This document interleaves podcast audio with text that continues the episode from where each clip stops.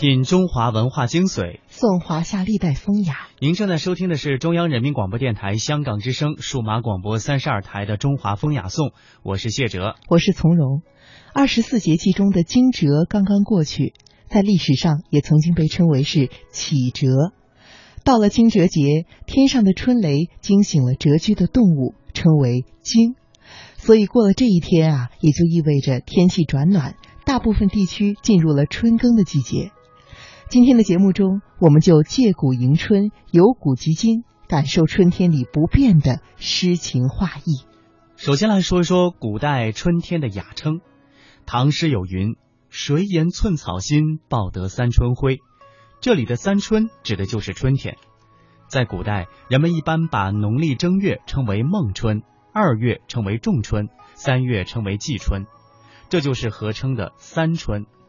汉班固的《终南山赋》有诗：“三春之际，孟夏之初，天气肃清，周览巴渝。”唐李白《别瞻帐火炉》诗：“离恨数三春，佳期在十月。”原宋方胡《窦渊窦鹌鹑踏青套曲》说：“娇滴滴三春佳景，翠微微一带青山。”刘大白《春尽了》诗。算三春尽了，总应该留得春痕多少。这里的三春指代的都是春天，并不是春天的第三个月或者是三年。除了三春之说啊，阮籍诗歌中的九春也是春天。月怪若九春，新折似秋霜。古代把春季三个月的九十天按照十天化为一春，这样整个春天就是九春了。南朝的梁元帝有。金楼子志怪篇，奇花似杏，而绿蕊碧须。九春之时，万顷尽发，如鸾凤翼。明代的唐寅有金粉福地赋，瑶池疏润，眼立于九春，溪木分辉，流光于千里。还有阳春照我以烟景，大块假我以文章。李白这句诗里的阳春依然是春天。唐九四布衣醉吟，阳春时节天气和，万物方盛人如何？清孔上任桃花扇媚作，朝罢绣香微，换了青裘珠履。阳春十月，梅花早破红蕊。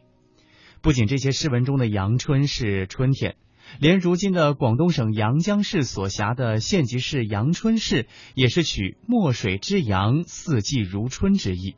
春天阳光明媚，清阳也成了春天的雅称。陈子昂有一首感遇诗，其中说道：“白日美不归，青阳实暮矣。”其中的清阳就是春天的意思。甚至“白日放歌须纵酒，青春作伴好还乡”中的青春，也不是少年青年人的年龄。大家或许不知道。它是指春天草木茂盛，呈青葱色，也是春天的代称了。说指着古代春天的雅称啊，其他还有天端、艳阳、芳春、阳节、朝节、书节、韵节以及苍灵等。这些风雅的名字，不但丰富了春天的内涵，也丰富了汉语言文学的宝库，是我们后人不可多得的一笔文化财富。我们再来感受一下诗歌里的春天。春天这样一个万物复苏、明媚宜人的季节，怎能不寄情于诗呢？尤其是在充斥着浪漫与才情的唐代，所以唐诗中以春天作为背景来展开的多到不可胜数。例如王维那首被时人反复咏唱的《送元二使安西》，开头便道：“渭城朝雨浥轻尘。”客舍青青柳色新，就分明是一个春天的早晨。诗人在驿站边送别他的友人到边疆去。此外，专门写春天的诗也相当不少，其中影响最大的至少有三首，这就是张若虚的《春江花月夜》，孟浩然的《春晓》，以及杜甫的《春夜喜雨》等等。更多的那些古时的春光，诗意里的春风。让我们跟随学者于丹的精彩解读，走进诗歌里的春天。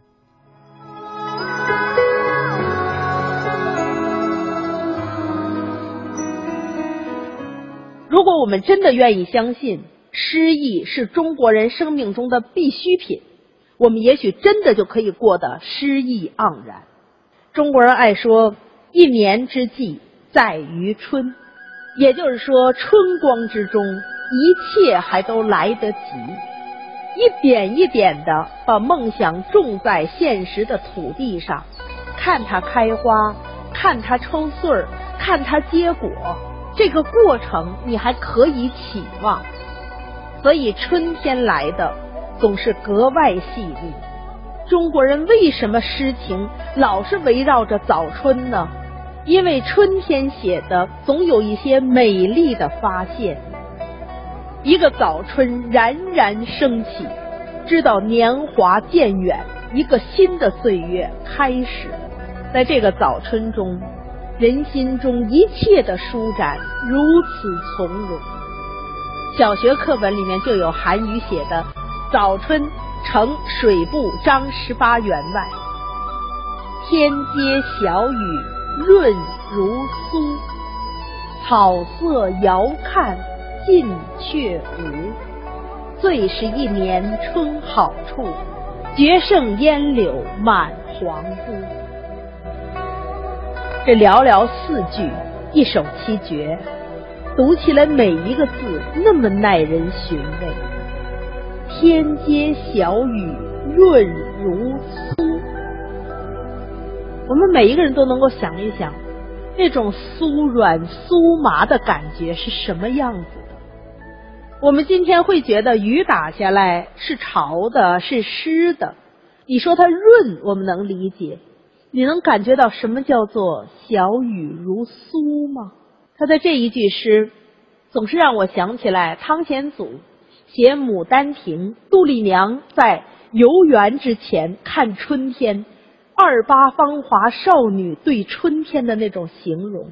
他说：“鸟情思吹来闲庭院，遥漾春如线。”他说：“你看袅袅的那个晴光啊。”它是摇漾着吹来了我闲闲的院落，我眼前的春天是什么呢？春天如同细细的彩丝彩线一样，到我的眼前一横一横的抽开。春天要有什么样的心，才能去发现润如酥的小雨，春光如线袅袅袭来呢？韩愈接着说：“草色遥看。”近却无，这个感受我们每个人其实都有过，不知道我们是不是还曾记得？远远看去，连成片的草地似乎已经蒙蒙绿色了，但是你近了去看，不管地上的草还是眼前的柳枝，分明还没有绿意呀。只有离得很远的时候，淡淡的一抹。这就叫遥看近却无，柳丝已经摇漾了。什么样的柳呢？他用了一个字，叫做烟柳。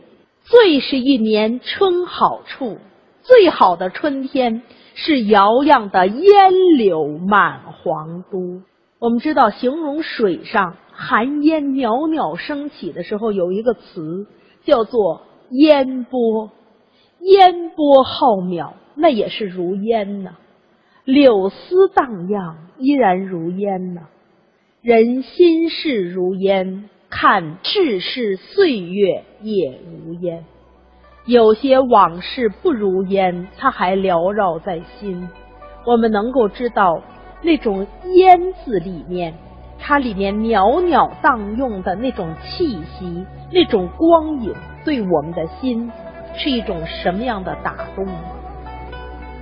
只有早春才是如此，春光再盛再晚的时候，都不是这个番境。我们小的时候还都背过贺知章的《咏柳》：“碧玉妆成一树高，万条垂下绿丝绦。不知细叶谁裁出？二月春风似剪刀。”这个诗词我还记得，在我很小很小的时候，我爸爸就开始教我背，而且带着我去看什么叫做细叶新裁出。等到我的孩子上了幼儿园，回来又是奶声奶气的在念这首诗。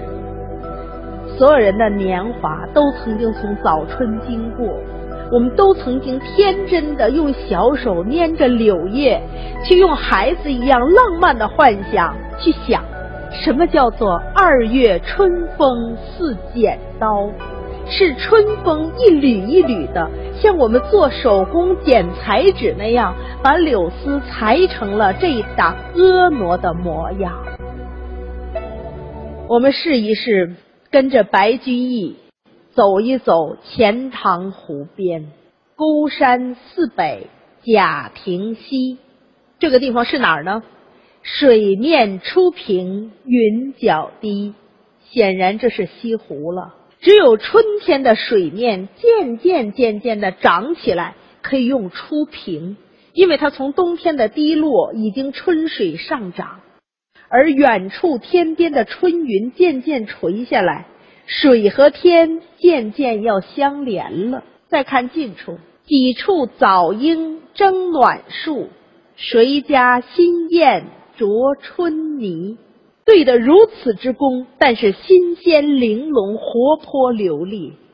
他用的是几处，用的是谁家？想想看，如果我们换一个字，说处处早莺，那就用不着争暖树了，因为已经到处莺歌，显然春已盛。我们再换一个字，用家家新燕，那就不用小心翼翼的啄春泥了，因为那已经到暮春了。莺歌燕舞都已经多出来的时候，哪有这点几处和早春时候人心里蓦然相逢的惊喜呢？渐渐的，春真的深了，乱花渐欲迷人眼，花逐渐开得丰盛了，纷纷扰扰，乱红之间，人眼开始变得迷离了，沉醉了。浅草才能没马蹄。花绽放的时候，草跟着长，但是草还未深。在这一条笔直大道的白堤上，多少人踏马游春？你想过吗？马蹄下的小草啊，刚刚长出来，将将没了马蹄，这是早春气象啊！最爱湖东行不足，绿杨阴里白沙堤。这一条白堤，这是。白居易的政绩，白居易在杭州这个任上，看着如此风景，内心那样的一种感动。其实我们对比一下，他从洛阳来的时候，写过洛阳的春天。洛阳的春天什么样呢？他写的《魏王堤》写的也很好。他说：“花含懒发鸟拥啼。”北方的花儿啊，比南方的花儿要懒，它没那么勤快。太早的时候，寒气上重，起不来，所以花寒懒发。你看北方有的时候很冷的早晨，人伸个懒腰都不愿意出热乎乎的被窝，所以呢，花也随人，在北方的寒冷中，懒懒的，渐渐的要晚晚的再出来。你再看鸟。鸟拥啼，也是一份慵懒呀。寒气还重，哪有那么多生命的欢心呢？那人要去寻春了，信马闲行到日西。哎呀，一直找到沉沉落日都西斜了。何处未春先有思？柳条无力魏王堤。终于我找到这个地方，在魏王堤上。还算是未穿先有丝，春意还没萌动呢。这儿有柳树吧？我去在这个地方托付一点我的私情吧。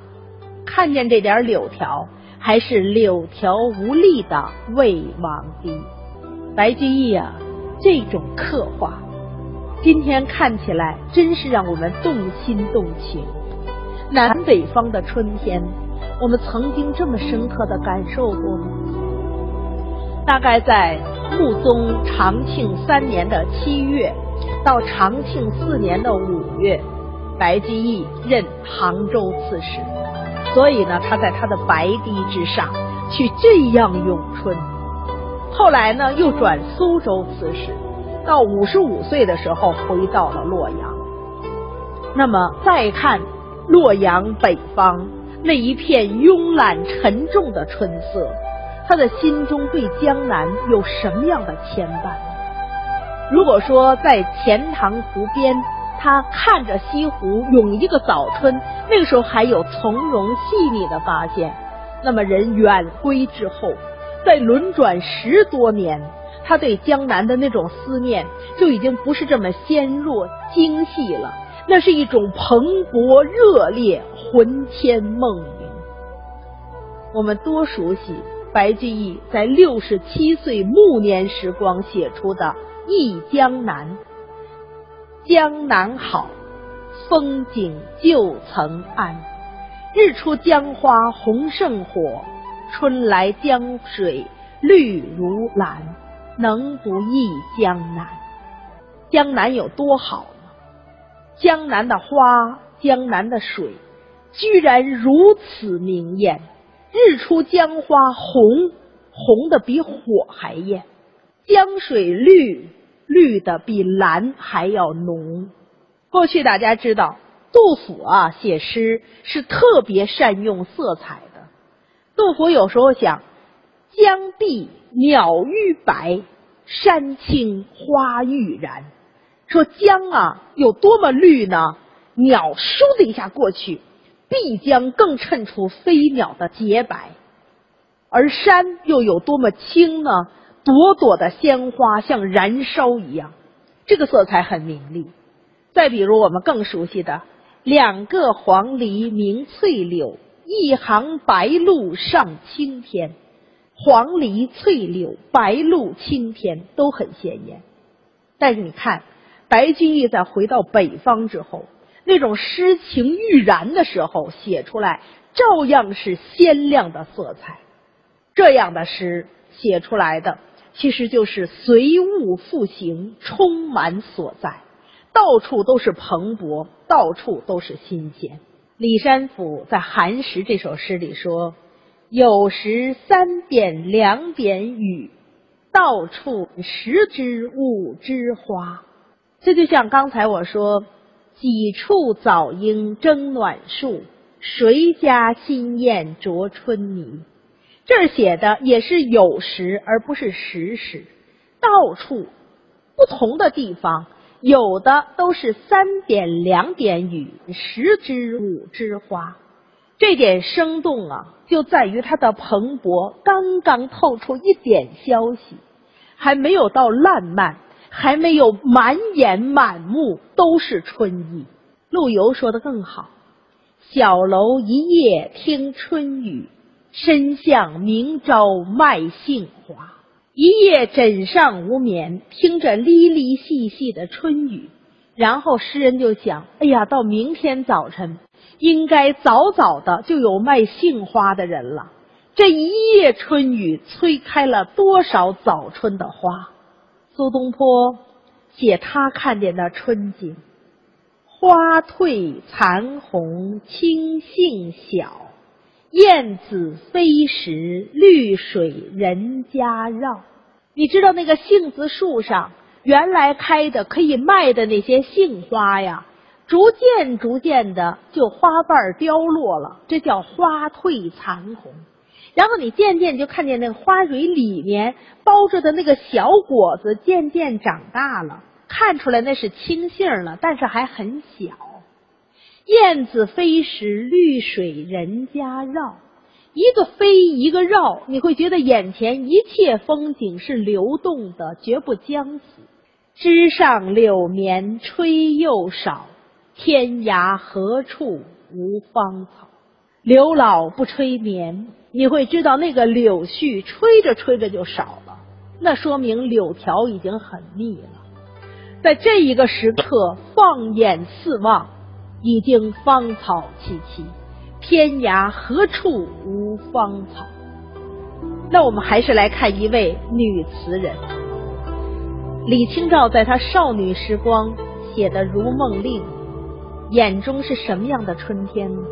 一首小词啊，几句问答而已。昨夜雨疏风骤，浓睡不消残酒。试问卷帘人，却道海棠依旧。知否？知否？应是绿肥红瘦。这说的是一个贵族的少女，她听着昨天晚上雨疏风骤。按照周汝昌先生的解释，说这里的疏啊，不是疏朗之疏，而是雨很狂，哗哗的夹杂着风。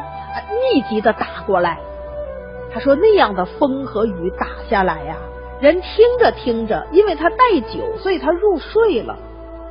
睡醒的时候呢，心事还没有放下，还惦着昨天夜里的风雨呢，所以一撑起来就赶紧去问自己的丫鬟，说：“哎呀，你去看看外头的海棠树怎么样了？”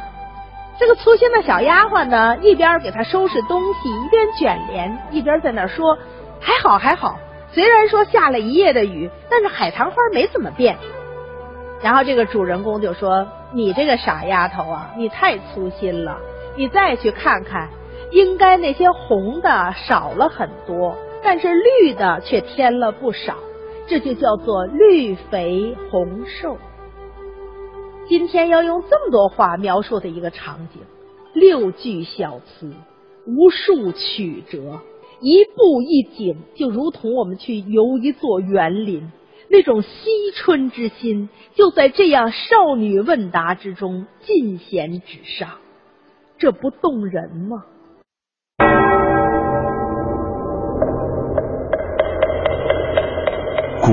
与今，文化碰撞，雅与俗相得益彰，与古人对话。和文化同行，这里是中华风雅颂。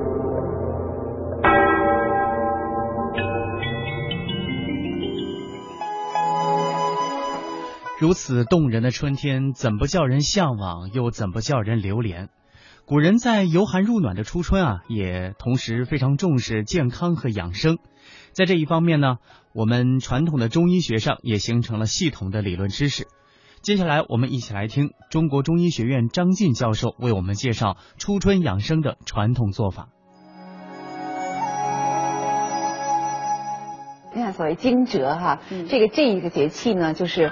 惊就是惊醒了一些，然后蛰呢就是藏，就是蛰伏的意思。那这个时候呢，就是开始就是响雷了，下雨也多了。那这种春春雷那种鸣响的时候呢，就惊醒了藏在地下蛰伏了一个冬天的这些小虫子们，像这些可爱的哦，有的不可爱啊，小虫子，那个它就会出来活动了。这是这个气那个气候这个节气的一个特点。二十四节气当中呢，惊蛰的这个风是非常大的，而这个节气当中，实际上它是风气主令，就在惊蛰这个节气。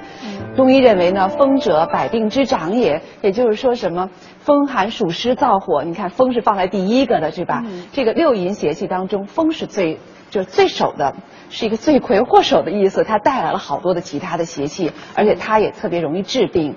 那我们这个养生的这种智慧呢，就应该是防风而祛风了。这里还是讲的就是阴阳的问题。像我们在整个人体是头是在上的，在上的部分属于是阳，在下一部分是阴。那这个时候我们还有一个呢，就是这个中医认为啊，这个风是阳邪。其性向上，其性开泄，就是风这个这个邪气呢，它是一个非常爱动的一个一个邪气，它是要往上走，往外走，往那个这样呢，它实际上就会很容易侵袭这个阳位。刚才我们讲说，那个以前讲过哈，头是一个诸阳之会，嗯，所以这个风邪侵袭的时候，它是要往头上容易侵袭的。受了风邪之后，尤其是惊蛰时候的这个风，它还带着一点春天的寒气。惊蛰呢，这个节气主要是以风气主令的。风气比较多，所以在惊蛰节气的养生智慧就是防风和驱风。草长莺飞的春天卸下了沉重的冬装，一颗心往外飞。呃，总想尽情的拥抱春天，可是做些什么呢？其实古人早就给了我们答案，他们早就把春天过得多姿多彩、忙碌而充实。接下来，我们再简要介绍一下古人在春天里诗意而丰富的生活。比如说《垂钓》：“垂钓绿湾春，春深杏花乱。潭清沂水浅，河动知鱼散。日暮待情人，维舟绿杨岸。”这首《钓鱼湾》充满了诗情画意。岸边的杨柳依依，杏花乱舞，在花丛中悠然垂钓。春风拂面，美景当前。偶尔有花瓣飘落在鱼竿上，或者轻轻地拂过面颊。徜徉在无边的春色里，即使独坐半天，也丝毫不会觉得寂寞。爬山，春山多胜事，赏玩夜忘归。掬水月在手，弄花香满衣。兴来无庆远，欲去西方飞。南望明中处，楼台深翠微。这首《春山夜月》详细描写了古人游山玩水的情景，在山中赏绿树红花，看小桥流水，一直到夜幕降临，仍舍不得归去。捧一把水，月亮印在手心里，拨弄一下花朵，身上便有了淡淡的香味。春天如此美好，所有的人都会流连忘返。又比如说赏花，诗家清景在新春，绿柳才黄半未匀。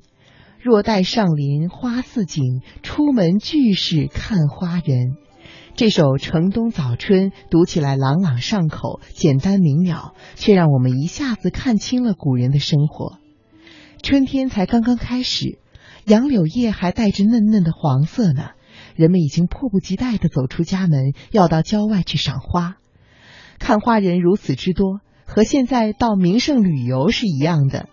可见，即使是保守的古人，也不愿意在春天闲着，闲度大好的春光。还有耳边响起的笛声，谁家玉笛暗飞声，散入春风满洛城。此夜曲中闻折柳，何人不起故园情？这首《春夜洛城闻笛》别有一番风味。深夜里正独站窗前，忽然听到有人吹起了玉笛，优美的旋律被春风一吹，在空中四处飘散。花香叶美，玉笛悠悠，这样的情景真是让人不忍睡去。古人多擅长音律，一定会让整个春天徜徉在无尽的音乐声中，美景伴美乐。多么令人沉醉呀！